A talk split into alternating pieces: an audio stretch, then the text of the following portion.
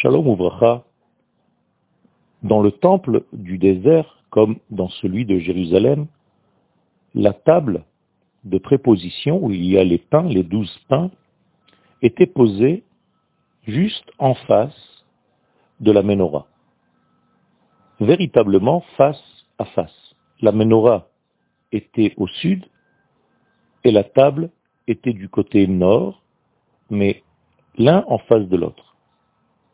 Il y a quelque chose d'exceptionnel dans cette conception, puisque la Torah vient nous enseigner que la table qui représente le monde matériel, le monde de la consommation, le monde de la matière, eh bien, ce monde doit être juste en face du monde de l'esprit.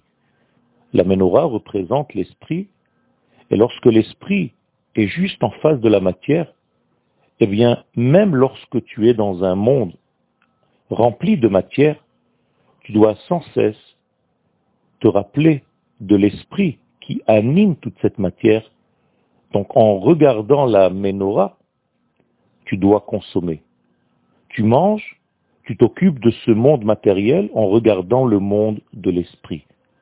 La tête et le ventre sont réunis pour ne pas que les mondes soient séparés, pour ne pas que le monde inférieur de la consommation soit différent et séparé du monde de la pensée divine, de la volonté divine. C'est pourquoi, lorsque nous faisons le kidouche le vendredi soir, nous devons regarder les lampes, les ampoules, les feux que nous avons allumés dans les veilleuses de Shabbat. C'est en regardant la veilleuse du Shabbat que l'homme commence à dire son kiddush Yom Hashishi Vayechulu Hashamay Ve'aretz. Tout simplement pour relier l'esprit à la matière.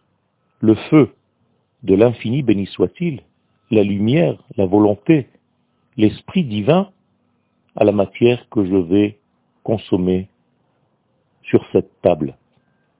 Il y a donc ici quelque chose, une leçon de vie, de ne jamais séparer les éléments, de les différencier, certes, mais ne jamais les séparer. Les sages nous disent que l'allumage de la menorah devait se faire jusqu'au moment où la flamme tenait sur la mèche. Ad olam elea. Ne pas lâcher le feu tant que la mèche n'a pas pris véritablement. Tout simplement, encore une éducation, que l'éducation en réalité doit se faire tant que l'enfant ne brûle pas de lui-même.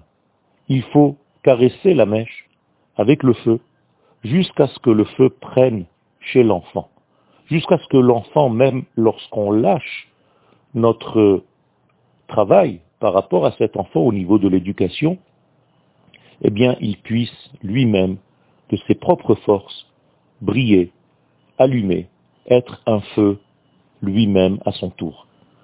Il y a là aussi des leçons, et nous voyons que tout ce qui se passait dans le temple de Jérusalem et dans le temple du désert, ainsi que tout ce que la Torah nous enseigne d'une manière générale, ce n'est qu'en réalité que des formes d'exemples habillés dans des histoires de la Torah pour nous donner en réalité des éléments de vie, des éléments intelligents qui nous aident à construire et à élaborer notre vie et celle de nos enfants. Il y a donc une leçon primordiale dans ce livre de Bamidbar, qui est le livre de tous les problèmes possibles et imaginables, puisqu'il s'agit du livre dans lequel nous sommes en chemin pour arriver à notre terre promise, eh bien, ce chemin est rempli de possibilités de chute, de possibilités d'épreuves.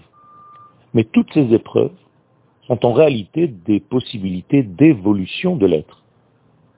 Et la Torah nous donne un, un accompagnement pendant toute cette période désertique pour ne pas nous laisser tomber même dans les moments difficiles, lorsque nous perdons l'équilibre et que nous sommes dans une évolution permanente, dans une marche, dans une démarche, celle du désert, qui aboutit, qui a un sens, qui a un but, c'est d'arriver à la terre d'Israël.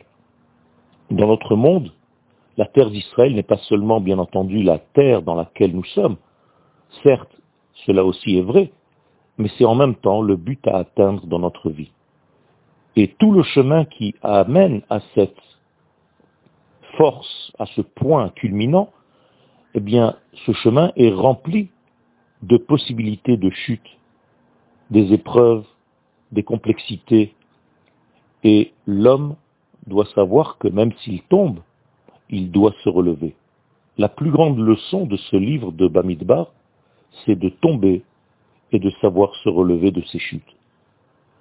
Lorsque nous savons que le monde est une seule et même unité, Akadosh Baruch est maître de l'esprit comme il est maître de la matière. Lorsque notre vision est complète et unitaire, nous sommes beaucoup plus à même de remplir notre rôle d'homme et d'arriver à la terre promise, à la terre d'Israël dans tous les sens que cette terre représente. Je nous souhaite à tous une évolution permanente jusqu'à ce que le feu brûle en nous, que nous soyons tous des porteurs de lumière pour nous-mêmes, pour nos familles et pour l'humanité tout entière. Yom Tov.